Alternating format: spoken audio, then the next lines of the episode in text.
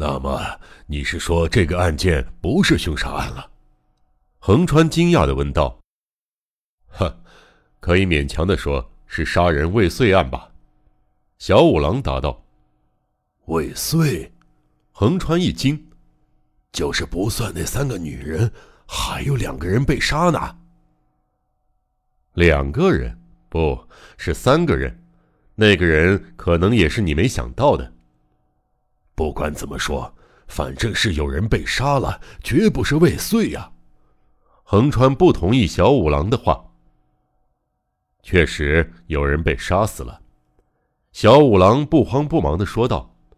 但是，罪犯并没有达到真正的目的，在这之前的凶杀对罪犯来说只不过是一种前奏曲。他本意并不在此。横川先生，请你记住我的话。我说这次事件是杀人未遂，我觉得不久就能解开这些谜了。横川希望小五郎能解说这些谜，而小五郎却不愿多说什么。于是，横川也就不再打破砂锅问到底了。他也不想过多的暴露自己的无能。好吧。掘墓的事就这样吧，手续办好后我们来掘。当然，你也可以到现场。谢谢了。不过，横川先生，掘墓只是为了取得证据，我另外还有一些急事，办好那些事儿，我就赶到墓地去。第二天，按照约定，岩原妙云寺冈田的墓被掘开了，法院、警视厅都派人员到场，横川警察署长。明智小五郎也都在场。随着掘墓工一锹一锹往下挖，不多会儿，棺材盖儿露出来了。因为地下潮湿，棺材黑黝黝的，但形状完好无损。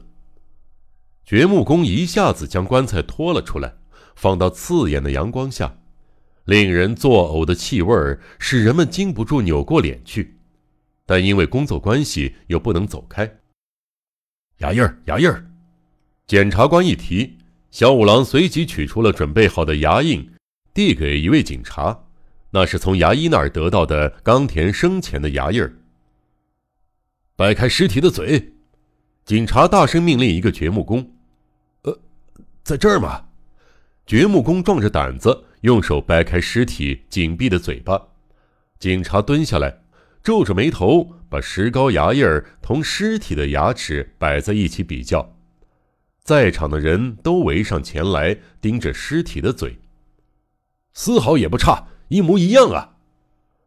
警察得意的大声说道：“果然，人们都看到尸体的齿裂和石膏牙印毫无二致。”先是三股怀疑，继而小五郎和警察们也曾一度怀疑过的神秘画家冈田道彦真的死了。人们终于明白。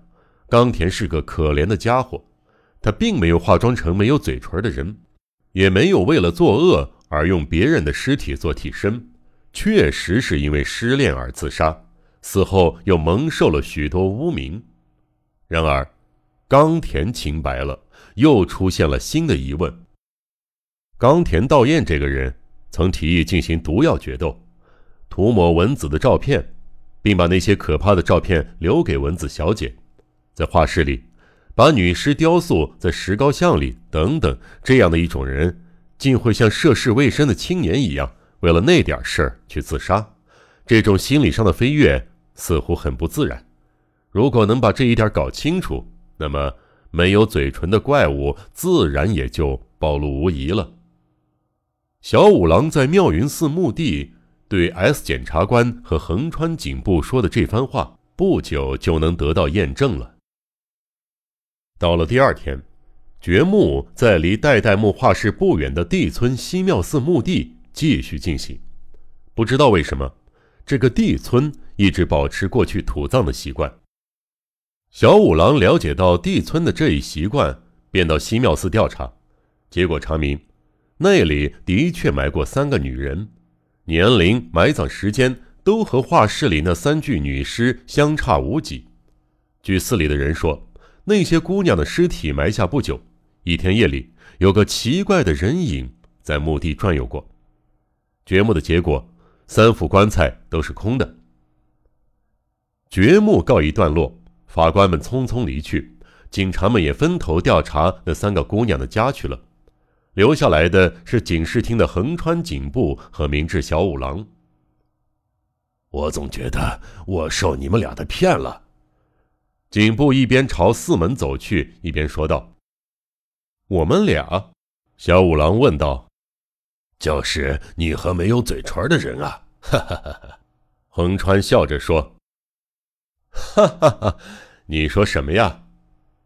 我觉得你好像是和罪犯串通一气儿在愚弄我，你的推测是那么正确，而罪犯又高出一筹。横川警部不知道是开玩笑还是说真的，边说边笑的看着小五郎。这次的犯罪，倒颇有些像写小说似的，出场的人，哎，有没有嘴唇的人，画家、小说家。竟是些不同寻常的人物啊！嗯，不错，一个出色的罪犯往往就是一名小说家。当我收到第一封恐吓信的时候，就看出这个家伙的特性，于是我就按照他的心理，也像写小说似的进行推理。听了小五郎的话，横川深有感触的说：“哎，你是个天生的侦探，你刚才的这番话。”好比是侦探术秘诀，哈哈。作为侦探，要努力体会罪犯的心理。罪犯若是学者，侦探就体会同样程度的学者；罪犯若是艺术家，侦探就当艺术家。一个侦探不具备这些能力，就无法进行严密的推理，对吧？可是，现在的刑警中没有一个人具有这种素质啊！哎。我在工作中也只是凭多年的老经验，碰上略微复杂一点的案件，哎，就像这次这样，束手无策喽。横川向小五郎表示了衷心的敬意。哈哈哈哈，我是随便说说的，您过奖了。小五郎红着脸说：“可是你不害怕吗？那家伙绝不只是恐吓。”文代小姐被诱拐，恐怕就是履行恐吓信上说的话，你可要当心啊！”横川担心的说。“啊，不，不要紧，我有防备，不会疏忽大意的。哦，咱们到烟柳家去吧，三谷可能在那儿，我们不去问问以后的情况吗？”啊，我也正这样想嘞。于是，两个人乘车朝东京的烟柳家驶去。来到那扇森严的大铁门前时，暮色已经降临。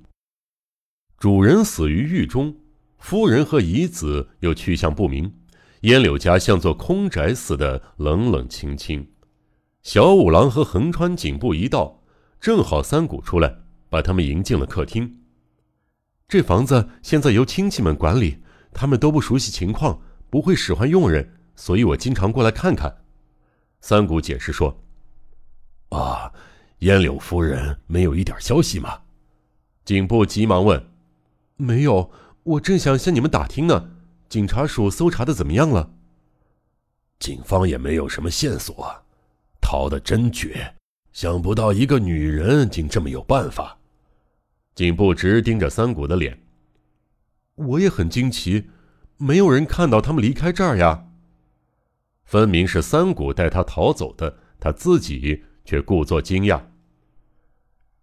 这所房子就像魔术师变戏法的魔箱，魔术师的魔箱外行看不出有什么奥秘，可内行一看就知道有什么机关了。小五郎突然莫名其妙的说了一句：“你是说这座建筑物有什么秘密机关是吗？”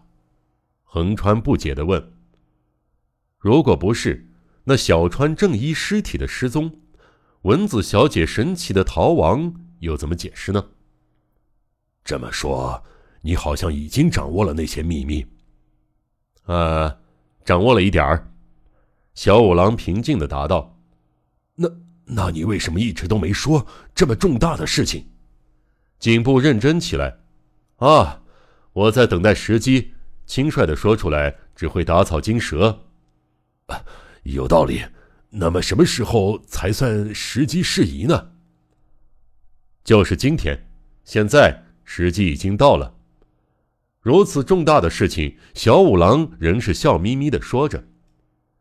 不久就能抓住没嘴唇的人，就能揭开他的真面目了。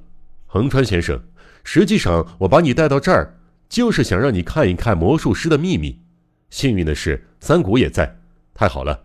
现在我们一起来检查魔箱的机关吧。私家侦探的话使横川和三谷听了一愣，半晌没说出话来。